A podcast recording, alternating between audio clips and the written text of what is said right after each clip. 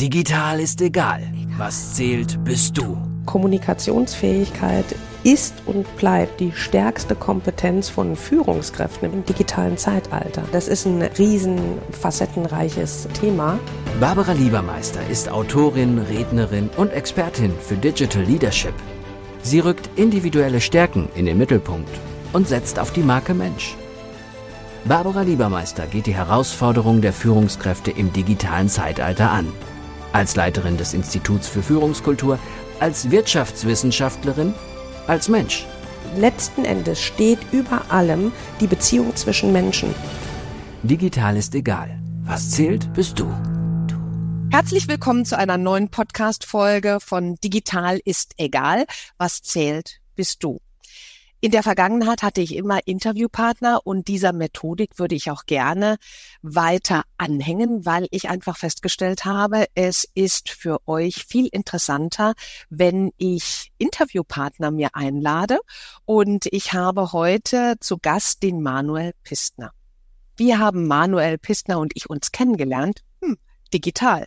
Manuel ähm, folgt mir auch auf LinkedIn und wir hatten dann direkt uns ausgetauscht, dann über Skype miteinander gesprochen und ich fand den Lebenslauf und das, was Manuel macht, so spannend, dass ich sage, das geht gar nicht, Manuel, wir müssen einen Podcast zusammen machen. Und äh, Manuel hat sich auch direkt bereit erklärt. Äh, herzlich willkommen, Manuel. Ja, danke. Freue mich auf den Podcast. Danke ja. für die Einladung. Äh, und herzlich willkommen natürlich unseren Hörern. Ja, wer ist Manuel? Manuel ist Geschäftsführer von ja sozusagen zwei GmbHs, kann man sagen, ne? Oder ist das ja. eine ist die Tochter der anderen oder sind die losgelöst? Nee, sind zwei losgelöste. Zwei losgelöste. Und zwar das eine Unternehmen, das er 2011 gegründet hat, heißt Bright Solutions und das andere Unternehmen heißt Flash Hub und das ist 2019 gegründet. Ja, was macht Flash Hub? Was macht Bright Solutions? Also mit Flash Hub bietet Manuel mit seinem Team ähm, ja Unternehmen an mit den entsprechenden Tools und die dafür erforderlichen Tools bietet er mit Flash Hub an Digital Leadership auf und auszubauen. Und ähm, das andere Unternehmen, Pride Solutions, baut sozusagen darauf auf. Das heißt, wenn digitale Lösungen verlangt werden, das ist richtig, Manuel, von. Unternehmen, dann bildet ihr das bei Bright Solutions ab. So. Ja. Und hm, hat er die erforderliche Ausbildung dafür? Hm, die hat er. Weil Manuel hat Informatik und Sport studiert war sogar lange Zeit im Karate-Nationalteam, ist da sehr viel durch die Welt getravelt. Und ähm, als er dann Unternehmer wurde, hat er es wie so viele andere auch, hat ein ganz hierarchisches Unternehmen aufgebaut mit 43 Leuten. Und dann hat er festgestellt, er wird der steigenden Flexibilität im Markt nicht mehr gerecht. Und ausgelöst durch einen Crash wie es dazu kam, das erzählen wir uns gleich, ähm, hat er das ganze Unternehmen umgebaut, äh, das aktuell aus 150 Freelancern existiert und neun festen Mitarbeiter, nur noch neun feste Mitarbeiter. Das ist soweit korrekt übermittelt, Manuel. Ganz genau. Ja. ja, super. So, und jetzt sagt dann der Manuel, der äh, sitzt da und sagt, ja, wir helfen Unternehmen, Digital Leadership mit digitalen Tools aufzubauen. Und ich bin ja diejenige, die sagt, Digital Leadership, ja, auch mit digitalen Tools. Wir kommunizieren ja auch immer digitaler, aber so ganz können wir das ja nicht abbilden. Der Mensch braucht auch persönliche Touchpunkte. Wie sieht das denn der Informatiker, der Gott sei Dank Karate ist ja auch so eine Touchpoint-Geschichte, sowas Analoges. Wie sieht das denn äh, der Informatiker, der digitale Tools äh, anbietet und mit 150 Freelancern, ähm, ja, ich würde sagen 90 Prozent digital arbeitet, wenn das reicht? Ja. ja okay. Also die meisten Freelancer habe ich noch nie persönlich gesehen. Ja, Okay, gut. Die hast du noch nicht persönlich gesehen, auch so wie mich jetzt eben im Podcast. Äh, genau, im Videocall maximal. okay. ja, ähm, ja, wie ist deine Meinung dazu, Manuel? Naja, die ist eigentlich recht klar. Ich bin der Meinung, dass die meisten Unternehmen glauben, dass Arbeit nur durch persönliche Kontakte funktioniert. Mhm. Deshalb die Kultur auch darauf basiert und sich deshalb gerade viele schwer tun, indem sie eben genauso weiterarbeiten, wie sie es gewohnt sind und deshalb sieben bis zehn Stunden jeden Tag in Videocalls sitzen. Ich bin der Meinung, dass man persönliche Kontakte braucht. Dafür sind wir Menschen. Ich liebe mein Team, jeden Einzelnen. Ich, ich arbeite super gerne mit denen zusammen, mit jedem Einzelnen aber ich brauche keine persönlichen lokalen Kontakte mit ihnen, um die Arbeit zu machen. Mhm. Was ich brauche, ist, dass ich mich persönlich mit ihnen austausche. Das mache ich dann eben systematisch, indem ich sage, okay, einmal die Woche, freitags von 14 Uhr bis 17 Uhr, machen wir einen Videocall, schnappt sich jeder ein Bier oder was auch immer sie beim Videocall dabei haben wollen. Und dann reden wir. Dann reden wir über die Arbeit oder wir reden über private Sachen oder über Gott und die Welt. Aber Warum, warum, warum glauben die meisten Unternehmen, dass Arbeit nur funktioniert mit diesen ganzen Ad-Hoc-Meetings, mit diesen, wir treffen uns mal in der Küche und dann sprechen wir über was und plötzlich haben wir eine Lösung für irgendein Projekt oder wir treffen uns auf dem Klo und haben irgendeine Begegnung, die uns dann im Projekt weiterhilft.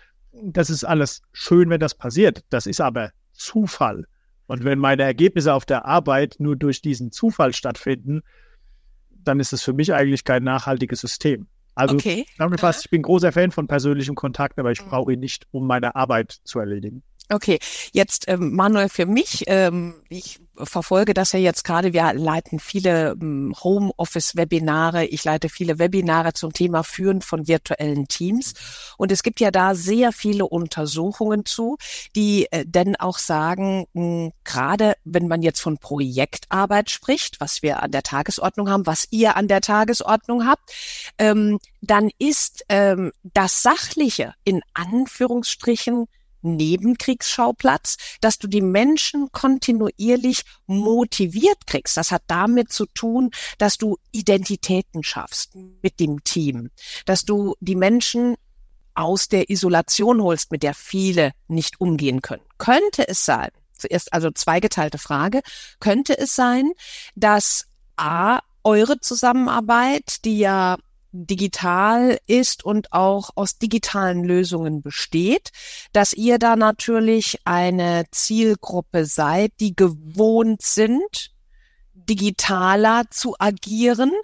Und könnte es sein, und das ist die zwei, der zweite Teil der Frage, dass es Menschen gibt, die stärker den persönlichen Kontakt brauchen als andere und dass es halt eben doch von der Arbeit abhängig ist, die du verrichtest. Wie ist da deine Meinung zu oder ja, deine Erfahrungen?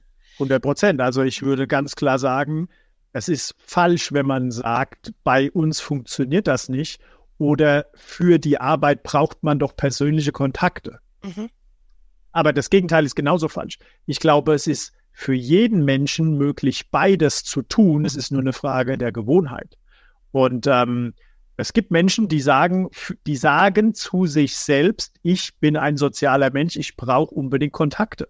Mhm. Dann ist das für die die Realität und dann brauchen die auch diese Kontakte. Mhm. Ähm, es gibt aber auch andere Menschen, die sagen, ich brauche Kontakte, aber ich habe hier meine Familie, ich sitze zu Hause und arbeite, ich arbeite eine Stunde, mache 15 Minuten Family Time.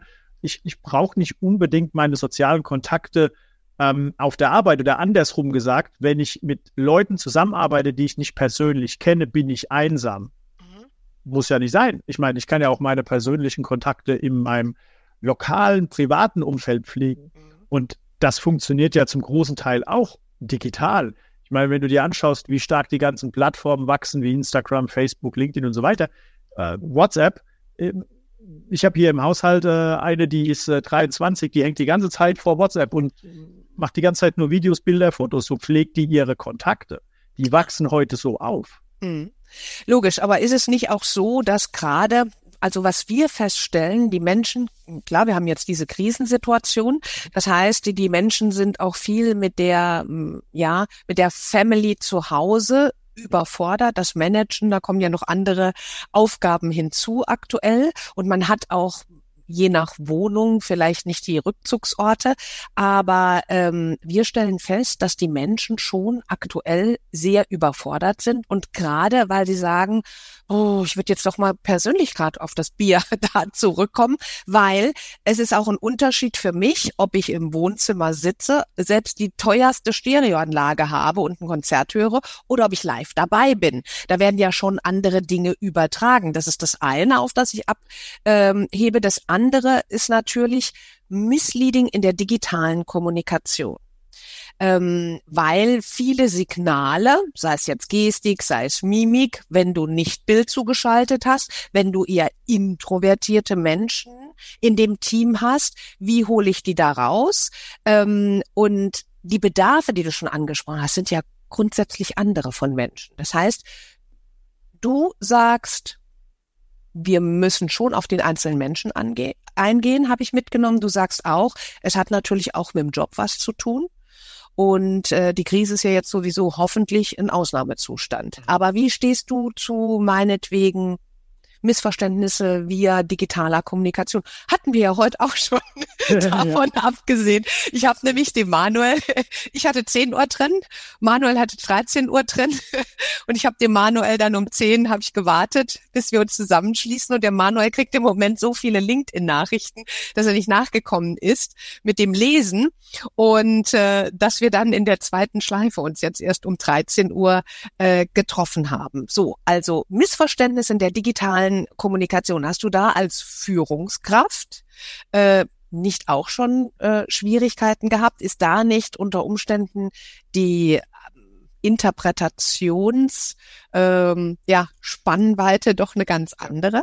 Ja, siehst du, das haben wir, das war ein gutes Beispiel heute, ne? Was hatten wir gehabt auf LinkedIn? Du hast mir irgendwann geschrieben, ich habe nicht geantwortet, weil meine Inbox komplett überflutet war. Wir hatten aber vorher gesagt, als es noch kein Corona gab, wir treffen uns in Frankfurt persönlich, machen den Podcast. Genau. Ich habe mir eingetragen, ich fahre um 10 Uhr los, 13 Uhr machen wir den Podcast bei dir. Dann habe ich zu dir gesagt, okay, wir machen, wir behalten den ursprünglichen Termin. Für dich war das 10 Uhr, für mich war es 13 Uhr, ne? So, ich habe den warum, ganzen Tag geblockt, ab 10 ja, Uhr so nach genau. dem Motto. Ja. Aber warum, warum ist es so? Das ist unstrukturierte Kommunikation. Das mhm. ist einfach nur Text. Das ist einfach Text irgendwie und die ist missverständlich. Die ist total missverständlich, weil ich habe gesagt, lass uns doch den bestehenden Termin behalten. Das bedeutet für mich was anderes wie für dich. Klar. Und das ja. passiert wahnsinnig oft. Mhm. Was ich deshalb immer sage, ist, das Essentielle, dass das Führen per Remote funktioniert, ist strukturierte Kommunikation. Ein Beispiel, was wäre der richtige Weg gewesen? Ich schicke dir einen Link und sag, bitteschön, trag dich einfach direkt in meinen Kalender ein. Dann haben wir dieselbe Realität. Da gibt Sehr es keinen Interpretationsspielraum. Das ist mhm. strukturierte Kommunikation. Das, mhm. was du vorhin gesagt hast, ähm, bin ich auch voll bei dir, dass Gestik, Mimik verloren geht. Aber dafür gibt es Technologie. Wir arbeiten fast nur so. Wir haben jetzt mal seit drei Wochen alle Status-Meetings abgeschafft. Mhm. Ich habe dadurch acht Stunden pro Woche gewonnen an Zeit. Ja. Und das sind nur das? ein ganzer Arbeitstag. Wahnsinn. Ja. Ich nutze inzwischen nur noch Videonachrichten. Mhm. Ja, ihr kennt das per, per WhatsApp oder es gibt auch verschiedene andere Tools. Ja. Dann mache ich einfach eine Videonachricht und schicke die meinem Team, entweder in Slack oder ich hänge sie an den Task mhm. und die antworten mir zurück. Und was wir darüber nicht mehr haben, ist A, die Abstimmung für synchrone Meetings. Ne, das passiert einfach über einen Kalender, da muss mich keiner fragen, wann hast du Zeit und dann sage ich ja da und da, dann sagt die andere Person, nee, da kann ich nicht. Boah, das ist so nervig. Sondern er trägt sich einfach in den Kalender ein. Und wenn sich jemand in den Kalender einträgt, dann erwarte ich, dass die Person die Disziplin hat und sich genau zu überlegen, was möchte sie überhaupt von mir. Und ich mache das auch im Respekt der Zeit der Person gegenüber. Ja, das stellen wir auch. Die Person genau. ja. Fragen, die sie hat, als Agenda in den Kalendereintrag einträgt, dann kann ich die meisten Meetings absagen, weil ich ihnen die Antwort schreibe und das Problem ist gelöst. Oder ich schicke ihnen ein Video und das Problem ist gelöst. Und der zweite Punkt ist eben diese asynchrone Kommunikation. Mhm. Weil ich will, ich will die Freiheit haben, zu arbeiten, wann ich will, wo ich will und wie ich will. Für mich ist das einzig Relevante, dass ich die Ergebnisse liefere, auf die ich mich committed habe. Und das erwarte ich auch von meinem Team. Ähm, sowohl für die festangestellten Mitarbeiter als auch für die, für die Freelancer. Mir ist es komplett egal, wie sie arbeiten, wo sie arbeiten und wann sie arbeiten. Die sollen das so machen, wie es für sie passt. Dein Digital Hack. Das ist der Unterschied zwischen Menschen, die gewohnt sind, remote zu arbeiten. Die haben diesen Kontrollwahn nicht mehr, den wir aus der Vergangenheit in Deutschland in den Führungsetagen oder es ist leider nicht nur die Vergangenheit, auch heute noch vielfach verbreitet ist. Das heißt, äh, Menschen oder Mitarbeiter werden einzig und allein an Ergebnissen gemessen und nicht mehr an Anwesenheit oder wie lange sie dafür brauchen. Das ist der, das wesentliche Kriterium. Mhm. Führen nach Ergebnis statt nach Anwesenheit. Genau. Ähm, jetzt hört sich das für mich äh, ja so an, oder mh, hm, andere Frage vorgeschaltet. Macht ihr dann auch mal ein Offsite, wenn ein Unternehmen so aufgesetzt ist wie du? Das heißt, sagst du einmal im Jahr gehen wir Kanu fahren? Oder ja. wie sehen die Offsites bei euch aus? Und wie ist, wenn jemand so strukturiert ist, so rational auch unterwegs ist in den Projekten? Was ist dann für dich oder wie bezeichnest du das Ziel eurer Offsites? Einfach Teambuilding, Spaß haben. Gut. Feiern. Okay. Gut, schon. Also die, ja. Mitarbeiterbindung ist nicht ausgeschlossen, ja. Wir machen vielleicht auch mal verrückte Sachen. Wir waren mal in der Area 47, da haben wir uns dann irgendwelche Wasserfälle runtergestürzt und mhm. irgendwie Outdoor-Sport gemacht. Und Rafting. Sind, mhm. Ja, ja, Canyoning. Sowas, ja, und Canyoning, okay. Das machen wir schon auch, aber das ist dann einfach, weil wir dann Spaß haben und es kann kommen, wer will. Es muss keiner kommen. Okay, das heißt auch die Offsets und wie äh, stark sind die Offsets dann bei euch besucht? Wenn du sagst, hm, kann kommen, wer will? Ist das Vielleicht so 20 Prozent, weil die Leute wirklich in 67 Ländern sind. Und wenn jetzt einer für ein Offsite von irgendwie drei Tagen aus, äh, wie sag mal, Amerika oder irgendwo aus Asien dahin geflogen kommt, da sagen die auch manchmal, ähm, muss ich jetzt nicht machen. Und dann sage ich, okay, ist auch völlig in Ordnung, musst du auch nicht machen. Das ist ja freiwillig. Mach das, was für dich gut ist. Okay, aber das ist ein gutes Stichwort. Ähm, das hatten wir am Anfang gar noch nicht klargestellt für unsere Zuhörer. Du sagst, aus 67 Ländern kommen deine Leute oder sie sind dort ansässig. Ähm, also ist die Sprache Englisch bei euch, vermute ja. ich jetzt mal. Ähm, gibt es da, gerade wenn so viel virtuell geführt wird, inwiefern hast du festgestellt, unterschiedliche Zeitzonen und auch unterschiedliche Kulturen machen die Zusammenarbeit unter Umständen manchmal doch nicht so geschmeidig? Hm. Wir waren ja früher auch mal ein lokales Team, da hatten wir eine feste lokale Kultur. Was ist eine Kultur? Eine Kultur ist gelerntes Verhalten. Ne? Also wenn Leute, mhm. die schon lange zusammen sind, irgendwie implizit wissen, wie andere reagieren, was andere von mir erwarten. Ja, auch die Werte, die man lebt. Genau. Ne? Die ja, Werte genau. sind die Basis für das, mhm. wie wir, wie wir arbeiten, was, mhm. wie wir, wie wir im Alltag handeln. Wenn wir dann jemanden von außen, dass sie dann immer die externen mit reinnehmen, dann funktioniert das nicht mehr, weil unsere gesamte Arbeit nur auf der Basis der Kultur stattfindet mhm. und externe diese Kultur einfach nicht kennen. Wie sollen sie es auch? Das Ergebnis ist oft, wir drücken dann unsere Enttäuschung gegenüber den externen aus, weil die nicht das machen, was wir erwarten. Natürlich. Es kommt zum Konflikt. Genau, es kommt zum Konflikt. Ja, ja. Das ist bei uns früher so gewesen. Mhm. Heute ist es nicht mehr so, weil es gibt zwei Punkte. Wir haben keine internen und keine externen mehr. Wenn wir mit Menschen arbeiten, arbeiten wir mit Menschen. Punkt. Es gibt nicht intern, nicht extern. Wir haben eine Kultur, die ist klar definiert bei uns und die sorgt dafür, dass kulturell auch die extern, also unsere Freelancer, so geonboardet werden können, dass sie die Kultur innerhalb von einer Woche verstehen und leben können. Was wir machen ist, alles, was wir implizit erwarten und was wir implizit an Know-how hatten, weil jemand schon sechs bis zwölf Monate bei uns war und das gelernt hat, in explizites Know-how digital vorhalten, sodass während dem Onboarding jeder wirklich Klarheit darüber hat, was wir von ihm oder ihr genau erwarten, und zwar explizit und nicht nur auf der Basis von Erwartungen, die wir manchmal selbst gar nicht kennen. Mhm.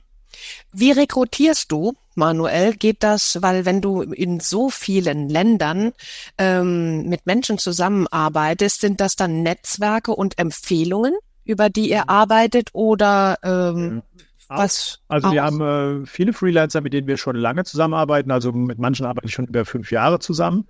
Okay. Und äh, die empfehlen uns auch immer weil die sehen, bei uns haben sie Struktur. Sie haben nicht, dass wir ihnen sagen, ja, von dir hätte ich jetzt aber was anderes erwartet und eigentlich hätte ich erwartet das, sondern wir sagen immer, das, das soll geleistet werden. Und entsteht ein Fehler, sagen ja. wir immer, okay, was können wir am System verbessern? Ja. Weil das mega wichtig, wenn ich dich kurz unterbrechen darf, weil ich würde für unsere Hörer an der Stelle wieder gerne einen Digital Hack machen. Dein Digital Hack.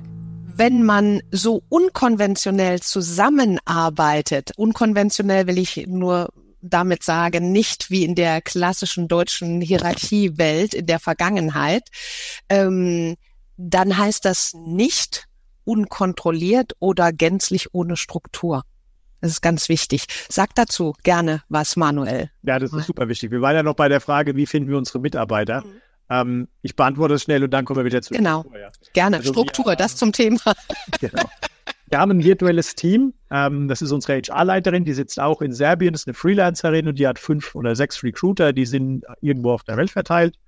Und die ähm, nutzen diese ganzen Talent-Marketplaces für Freelancer, also Fiverr, Guru, Upwork, LinkedIn, es gibt über 20, ja, also wahnsinnig viele. Und dort suchen die die Leute, machen dann ein Assessment auf Soft Skills und Hard Skills, dann gibt es ein Experteninterview und danach bleiben noch 10 Prozent übrig, mit denen machen wir dann, arbeiten wir dann zusammen.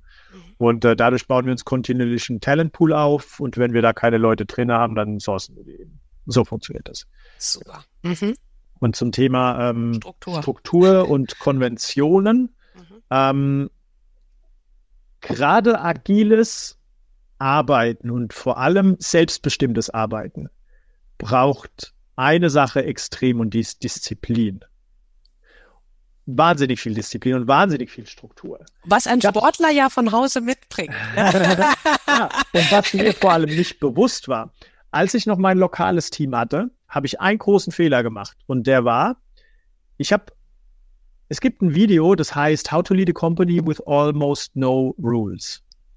Und das hat mich, ich war damals beim Sport ähm, und habe mich aufgewärmt und habe gerade ähm, diesen Podcast gehört, das Video gehört. Da dachte ich, perfekt, so will ich mein Unternehmen haben. Eine klare Regel. Und die Regel heißt heute bei uns, jede Entscheidung, die du triffst, muss fair und wirtschaftlich sein. Alles ist danach ausgerichtet. Wir haben komplette Transparenz, wir haben Transparenz über Gehälter, über die Unternehmenszahlen, es ist alles transparent. Warum brauchen wir das? Weil ohne Fakten kann keiner rationale Entscheidung treffen. Nur emotionale Entscheidungen, die sind meistens falsch. So, deshalb ähm, haben wir diese Transparenz eingeführt und auf der Basis dieser Transparenz gibt es klare Strukturen, wie Dinge funktionieren. Das sind einfach die Regeln, die wir in, äh, aus unserem Leben kennen. Ne? Wenn ich auf der Straße fahre und da steht 50 und ich fahre 80, dann werde ich geblitzt muss Geld bezahlen. Das weiß jeder. Kann auch jeder sagen, okay, ich bin halt so schnell gefahren. Ne? Ja. So, und im Verkehr, was ja auch selbstbestimmt ist, ich kann mir genau aussuchen, wo ich hinfahren will mit meinem Auto aber halt auf der Straße. Und zwar rechts und nicht links, wenn ich in Deutschland bin und entsprechend der Verkehrsregeln. Und dann gibt es sowas wie rechts vor links und und und. Also das sind klare Regeln und die sorgen dafür, dass wir frei sein können und überall hinfahren können, wo wir wollen. Mhm. Das Unternehmen bei uns funktioniert ganz genau so. Wir haben sehr viele, dennoch aber einfach zu benutzende und klar definierte Regeln, die alle über digitale Tools geführt werden. Okay, aber auch wieder ein Digital Hack wert. Dein Digital Hack. Virtuelle Teams brauchen Disziplin. Nebenstruktur. Ja, super. Okay, weil das äh, unterschätzen ja auch die meisten Leute, so nach dem Motto, oh, wir arbeiten jetzt alle auf Augenhöhe und Hierarchie ja. entfällt und dann äh, arbeiten wir in einem gepflegten Chaos auf gut Deutsch, wo jeder tut und macht, was er will. Dem ist bei weitem nicht so. Das ist auch meine Erfahrung. Je virtueller du zusammenarbeitest, umso mehr Disziplin oder du natürlich an Verlässlichkeit auch gemessen wirst, umso mehr, weil du agierst ja noch stärker mit der Zeit eines anderen. Ne? Wenn wir sagen, wir haben um 13 Uhr einen Podcast und nicht um 10, ähm, dann ist das ein Riesenunterschied von der Zeit. Und wenn dann auch noch ähm, andere Kulturen hinzukommen, beziehungsweise auch die Zeitzonen, mhm. kann das ja im Desaster ändern, enden. Klar. Ähm, das ist aber, also schau dir zum Beispiel an, die, warum wir immer sagen, ja, wir müssen aber kommunizieren. Kommunikation ist so missverständlich. Das ist sie aber nur, wenn sie nicht strukturiert ist. Früher war es zum Beispiel so, als wir noch kein E-Commerce hatten, da mussten wir alles lokal kaufen. Ne, da haben wir uns beraten lassen von Leuten. Die Leute hatten aber meistens ein Interesse, nicht dich besonders gut zu beraten, sondern dir möglichst was zu verkaufen. Ja. So. Und ähm, heute ist es so, oder sagen wir mal so, da kam irgendwann E-Commerce, ähm, Amazon, Zalando und so weiter. Als man das erste Mal Schuhe online kaufen konnte, da haben immer noch viele Leute gesagt, ja, aber das geht ja nicht, weil ich muss den Schuh ja lokal anprobieren. Das kann ich ja im Internet nicht. Nein, kann ich auch nicht. Aber muss ich auch gar nicht. Das ja. vergessen viele Leute. Die Sachen, die ich heute machen muss, muss ich nur, weil es noch keine andere Möglichkeit dafür gibt. Sobald es die Möglichkeit gibt, ändert sich das ganze, ändert sich das ganze Verhalten. Und apro apropos Verhalten, jetzt wissen wir ja, wie du aufgesetzt bist und äh, dass du ja wirklich Digital Leadership lebst. Wie kam es denn zu diesem Crash damals? Das hatten wir ja noch unseren Hörern versprochen und ich fand das ja, ja. am ersten Gespräch so spannend. Also du hast ganz konventionell das Unternehmen gegründet. So, mhm. dann hast du gesehen, boah, Schnelligkeit, Innovationsdruck, Flexibilität, die ganzen Facetten des digitalen Zeitalters kommen so langsam auf dich zu. Mhm. Und dann kam noch was also, hinzu. Da kam irgendwann der Fachkräftemangel dazu und dass die mhm. Projekte immer komplexer wurden. Mhm. Und ähm, naja, ich musste halt, also eine Agentur lebt ja einzig und allein davon, dass wir die Zeit unserer Menschen, die wir anstellen, an andere Unternehmen verkaufen. Mhm. Ist leider nicht viel mehr spannend, ja. Was wir mhm. in dem Kontext dann machen, Softwareentwicklung und so weiter, das ist dann vielleicht ganz spannend. Aber es wird immer schwieriger, gute Mitarbeiter zu finden, ne? Mhm. Das war bis vor Corona war das ein Riesenproblem für viele Unternehmen.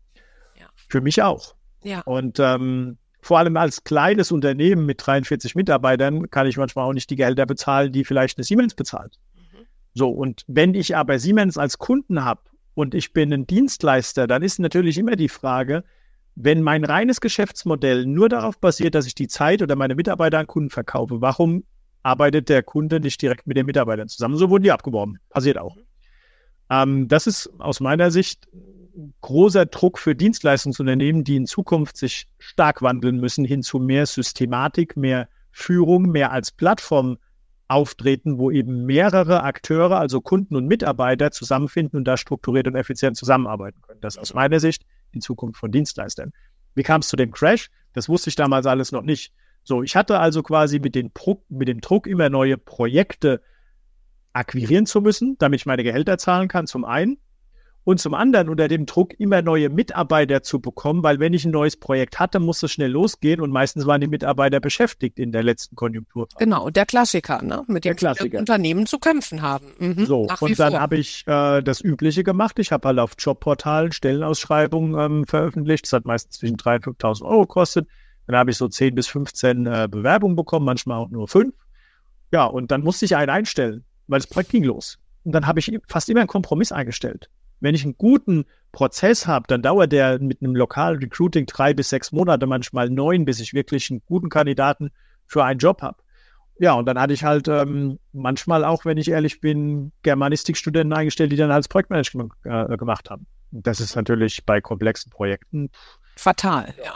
Das äh, hat dann dazu geführt, dass ich irgendwann in einem Projekt 8000 Seiten migrieren musste von einem alten Portal in ein neues Portal und hatte dazu nur noch dreieinhalb Monate Zeit. Dann habe ich mal unsere Projektmanager gefragt, wann sie denn damit starten wollen. Und die Antwort die hat mich ein bisschen erschüttert, weil sie haben gesagt, oh ja, stimmt, äh, das haben wir noch gar nicht bedacht. Und dann dachte ich mir, okay, da müssen wir jetzt schnell was machen, weil dreieinhalb Monate ist nicht mehr viel Zeit. Also haben wir geguckt, ob wir lokale Partner finden. Natürlich nicht. Die haben alles gleiche Problem. Die haben auch keine Leute. Die haben auch viel zu viele Projekte und die können auch nicht ihre Ressourcen so planen, dass sie endlich mal ähm, einen Ausgleich haben zwischen zu viele Projekte oder zu viele Mitarbeiter. Okay, da kam die digitale, äh, die internationale Idee ins Spiel. Da so kam die internationale Idee dazu. Dann dachte ich, okay, die in, äh, keine Ahnung, Nearshoring, die, die, die haben die Probleme alle nicht, die machen das schon irgendwie. Ne? Und dann habe ich gegoogelt, so Content-Migration, Unternehmen dann gefunden, irgendwo Osteuropa war das, glaube ich. Ja, und da hatte ich dann einen Account Manager und der war auch echt nett und der hat mir ja viel erzählt und gemacht und er hat aber halt auch nur erzählt. Ne? Der hat mir irgendwie drei Monate was erzählt und dann hatte ich nur noch dreieinhalb Wochen und danach hat er mir dann gesagt, ja, das Projekt ist gar nicht mehr interessant, weil jetzt haben wir ein anderes Projekt. Das ist wie ein Gruselkrimi. Ja, und äh, was mir da, was mir da wirklich klar wurde, ist, mhm. dass mein Unternehmen ja eigentlich genauso funktioniert. Ich habe Mitarbeiter bei mir angestellt, die mein Interesse verfolgen, Geld zu verdienen. Da, nur dann lebt das Unternehmen, trotzdem macht da jeder ein Geheimnis draus. Aber Mitarbeiter sind für fast jedes Unternehmen, sorry, eine Ressource, um Geld zu verdienen, um den Unternehmenszweck zu verfolgen. Da kann ich HR, Human Resources, noch so umbenennen in People Success. Die Sache ist die gleiche. Und das habe ich da gemerkt, weil der Account Manager hatte diese Ressourcen, die ich nicht hatte, und hat sie zu seinem Interesse so eingesetzt, wie es nicht in meinem Interesse war. Nämlich er hat ein anderes Projekt gehabt, das für ihn interessanter war. Es war lukrativer ich, unter Umständen, klar. Ja. Und er hat mich aber drei Monate hingehalten, bis dann sein anderes Projekt fest war. Wahnsinn. Das fair ist das, das ist einfach, das fühlt sich richtig scheiße an. Das, ja, das Marktwirtschaft. An, ne? Ja, genau. Zahlt mir, den setze ich ein. Und jetzt frage ich mich ja, muss ja. das so sein? So, mhm. und dann habe ich ähm, irgendwelche Studien gelesen von der Stanford University, die haben ähm, beschrieben, wie man virtuelle Teams aus Freelancern einsetzen kann, um Projekte zu skalieren. Und was mich daran begeistert hat, ist die Gewaltenteilung, weil die Freelancer von keinem gesteuert werden. Keine Firma sitzt über dem Freelancer und sagt, lieber Freelancer, ich setze dich jetzt aber für ein anderes Projekt ein.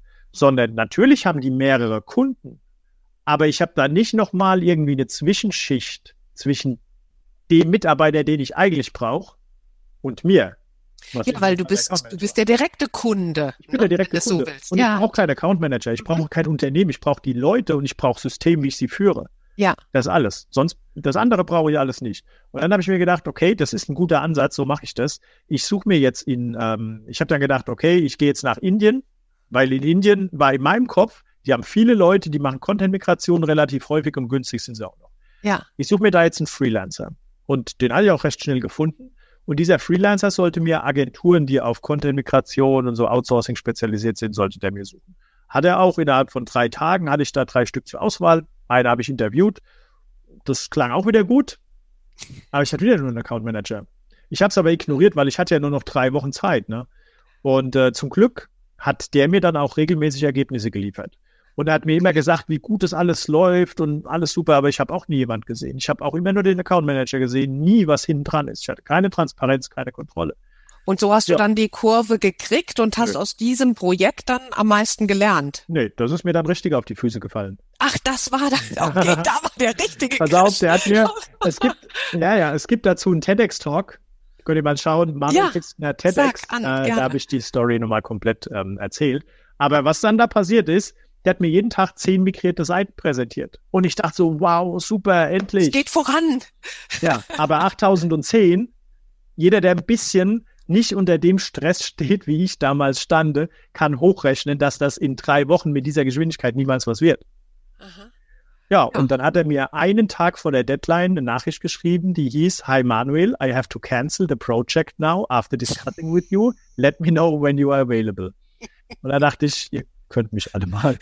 Also, da habe ich echt gedacht, okay, jetzt muss ich meine Firma dicht machen. Wir hatten Konventionalstrafen, 500.000 Euro und mehr. Ähm, ich hatte wirklich keine Lösung. Und da dachte ich, na gut, in jeder Krise gibt es eine Chance. Und eigentlich habe ich gar keine Lust mehr, so ein Unternehmen zu führen, wo ich Mitarbeiter einstelle, ähm, damit ich damit eben als Unternehmer Geld verdiene, was eigentlich ähm, nur dazu führt, dass ich den Leuten immer sagen muss, was sie machen. Also dieses ganze hierarchische System, das ja. ich wollte das eigentlich auch gar nicht. Ja. Dann habe ich gedacht, na, das was diese Studien der Stanford University, die heißen übrigens Flash Organizations, Flash Teams und Dream Teams. Was die Deshalb beschreiben. Flash Hub, ja. Ja, ja, genau, genau. Was die beschreiben, das finde ich echt, das ist die Zukunft von Dienstleistungen. So will ich arbeiten. Okay. Flexibel, skalierbar, selbstbestimmt. Und dann habe ich mir überlegt, ich kündige 20 Mitarbeiter, weil ich maßlos enttäuscht war. Und habe das ganze Unternehmen dann umgebaut auf virtuelle Teams, auf radikale Transparenz, selbstbestimmte Gehälter. Ja, und ähm, ich möchte nie wieder zurück. Also ich habe inzwischen gut. ein Team, ich muss keine mehr sagen, was er oder sie machen sollen, sondern es ist wirklich eine komplett selbstbestimmte Firma auf der Basis von voller Transparenz, von Objektivität und von Menschen, die diese Objektivität nutzen, nicht nur, um meine Ziele zu verfolgen, klar sondern verfolgen. Die eigenen. Das sondern auch ja ihre eigenen. Klar. Und so wird mein Unternehmen zu einer Plattform, die die Interessen meiner Kunden mit den Interessen meiner Mitarbeiter, mit den Interessen von mir als Gesellschafter vereint. Ja, und es ist eine ganz faire Geschichte auch für alle. Nur es wird natürlich für Konzerne, alteingesessene, tradierte äh, Konzerne, bis die dort landen, wenn die überhaupt dort landen, ob die nicht bis dorthin auch mehrere Crashs erlebt haben müssen und in ganz viele Einheiten aufgedröselt werden müssen. Ich war jetzt im Dezember im Silicon Valley gewesen und Google ist mittlerweile auch ein Konzern. Ne? Und ja, je größer ein Unternehmen wird, umso mehr leidet automatisch die Agilität. Ja, zumindest bei den bisherigen, die man so kennengelernt hat. Vielleicht hat die Zukunft andere Lösungen Lösungen noch parat. Aber im Moment ist das anscheinend so der Fall. Und ähm, Manuel, wenn wir den ähm, unseren Hörern. Ich meine, es gab jetzt ganz viele Impulse. Ähm, das heißt, wir können von dir ja auch mitnehmen. Nicht alles läuft am Anfang äh, wie geschmiert. Ja, selbst wenn man ein tolles Auftragsvolumen hat und Riesenbudgets zur Verfügung. Mhm. Ähm, das Wichtige, was ich mitnehme, ist auch etwas Motivierendes, dass tatsächlich dieser Spruch in jeder Krise steckt eine Chance und das ist ja im Moment ähm, wahrheitsgetreuer als äh, noch nie ähm, dass da äh, wirklich etwas dran ist, dass man nach neuen Ideen gucken muss, dass man sich weiterentwickelt. Ah, das ist unser Timing hier, das zum Thema Technik. Ähm, dass auf der anderen Seite alles mit viel Struktur, mit sehr viel äh, Sorgfalt, mit ähm, ja und auch viel Disziplin vonstatten gehen muss in solchen Organisationen und ähm, auch Fairness. Das finde ich auch ein sehr wichtiges wichtig. Prinzip, einen, einen sehr wichtigen Wert, den ich bei vielen Unternehmen wirklich schon auf ganz anderen Hierarchiestufen vermisse. Wenn du abschließend unseren Hörern noch etwas auf den Weg geben möchtest, was würdest du Menschen sagen, die das jetzt gehört haben und sie sagen, Mensch, das hört sich echt toll an, so zu arbeiten. Wie komme ich denn von da, wo ich jetzt bin, dorthin? Würdest du auch sagen, das ist das Prinzip der kleinen Schritte, die dann Organisationen helfen, in die Richtung sich umzubauen, zu organisieren? Oder sagst du, also wenn, muss es immer gehen wie bei mir? Hau rein mit der Machete und durch. Was ist da dein ähm, abschließender äh, Tipp? Für unsere Also ich würde, wenn ich heute auf mich schaue, ich würde es nicht nochmal so machen. Mhm. Ich habe, ich hab, glaube ich, mehr, ich habe wahnsinnig viele Fehler gemacht. Aber die Sachen, die ich richtig gemacht habe, haben mich halt so weit gebracht, das hätte ich ohne die Fehler niemals geschafft. Und ähm, ich teile die ganze Erfahrung. Ich habe einen YouTube-Channel gerade vor vier Wochen gestartet, weil ich eben so viele Fragen bekommen habe. Deshalb ist auch mein LinkedIn-Postfach so übergelaufen. Okay. Dann konnte ich die Videos verschicken. Ähm, da teile ich auch die ganze Erfahrung. Und wenn, ich jemandem, wenn ich jemandem was an die Hand geben sollte, ist ähm, immer dann, wenn ihr Angst habt, dann schaut mal, was wirklich passieren kann, was wirklich passieren kann. Manchmal brauchen die Menschen einfach nur Kontrast. Durch die virtuellen Teams in 67 Ländern sehe ich, was andere für Probleme haben. Das, mhm. was wir hier haben, sorry, das ist ein Witz. Mhm. Okay. Das ist einfach nur, wir müssen halt einfach jetzt die Situation abwarten und uns mal damit abfinden, dass wir halt ein bisschen eingeschränkt sind in den Luxus, den wir haben. Aber wirklich existenzbedrohend ist es für viele Unternehmen, ja, aber dann geht, wenn ein Unternehmen kaputt geht, dann ist trotzdem bei uns noch der Staat. In anderen Ländern verhungern die Menschen. Das, das ist der, die, die Benchmark, die wir uns selber setzen oder genau. mit welchen Vergleichen wir an den Start gehen, die das dann ganz schnell auch mal relativieren lässt. Das ist doch eine super positive Botschaft auch zum Schluss. Und äh, ja, aber wie heißt dann, wie findet man dich denn auf deinem YouTube-Channel? Einfach unter deinem Namen Manuel ja. Pistner oder Flash Hub und nee. einfach Manuel Pistner ähm, YouTube eingeben. Und wenn ihr noch was Praktisches haben wollt, wie ihr denn auch ähm, digital, virtuell strukturierter arbeiten könnt, das ja. gibt drei Sachen, die ich immer versuche, ähm, jedem mit an die Hand zu geben. Das erste sind Timeboxen. Strukturiert euren Tag wirklich in klaren Timeboxen. Mhm. Und ordnet die thematisch zu. Und in dieser Zeit macht auch nichts anderes. Schließt jede Art Kommunikation aus. E-Mails zu, Slack zu, Teams zu, WhatsApp zu, LinkedIn zu, alles zu. Fokus auf eine Sache und kommuniziert sie vor allem, weil dann wissen auch andere, dass du gerade einfach nicht da bist. Und sie wissen aber vor allem, wann deine Kommunikationstimebox ist und dann bist du da und kannst anderen helfen. Das, das ist eine, mit Regeln zu tun, ja.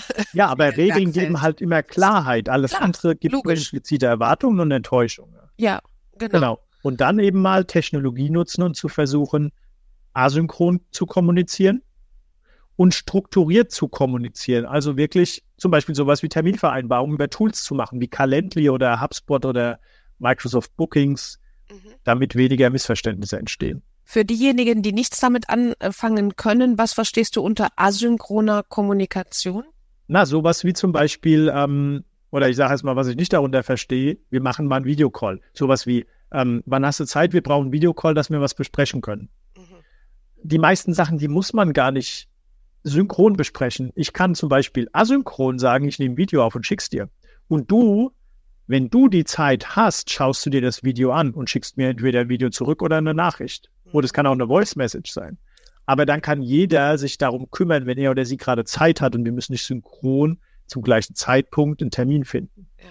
Und ich äh, könnte mir natürlich vorstellen, dass du es da einfacher hast mit deinem Hintergrund, wo du herkommst, dass du natürlich A für diese technischen Neuerungen offener bist, hier aber super Impulse geliefert hast, weil ich könnte mir vorstellen, für viele Menschen die mhm. denken soweit gar nicht. Ach ja, ja stimmt, ich kann ja ein Video schicken, ja? ja? Wir müssen ja nicht zum gleichen Zeitpunkt, äh, ja, sondern ich kann dir ja dann was Nettes, wenn ich wieder Zeit habe, auch darauf zurück ja. äh, schicken. Ja, wunderbar. einfach mal probieren da geht ja nichts kaputt. Ja. Also im besten, im, im, im schlimmsten Fall sagt ihr, für mich funktioniert's nicht. Eben, viele ich komme nochmal auf das andere, auf die synchrone Kommunikation ja. zurück. Ich das ist ja immer wieder den ja. Rückweg. Aber viele denken auch jetzt schon, das funktioniert nicht, ohne dass sie es überhaupt mal probiert haben. Ja. Und im Best Case hast du damit entdeckt, wie du unabhängiger von der Zeit anderer arbeiten kannst. Ja.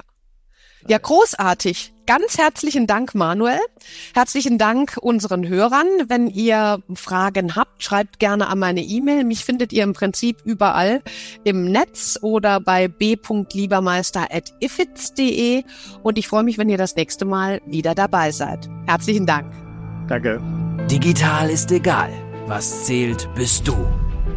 Barbara Liebermeister geht die Herausforderungen der Führungskräfte im digitalen Zeitalter an als Leiterin des Instituts für Führungskultur, als Wirtschaftswissenschaftlerin, als Mensch.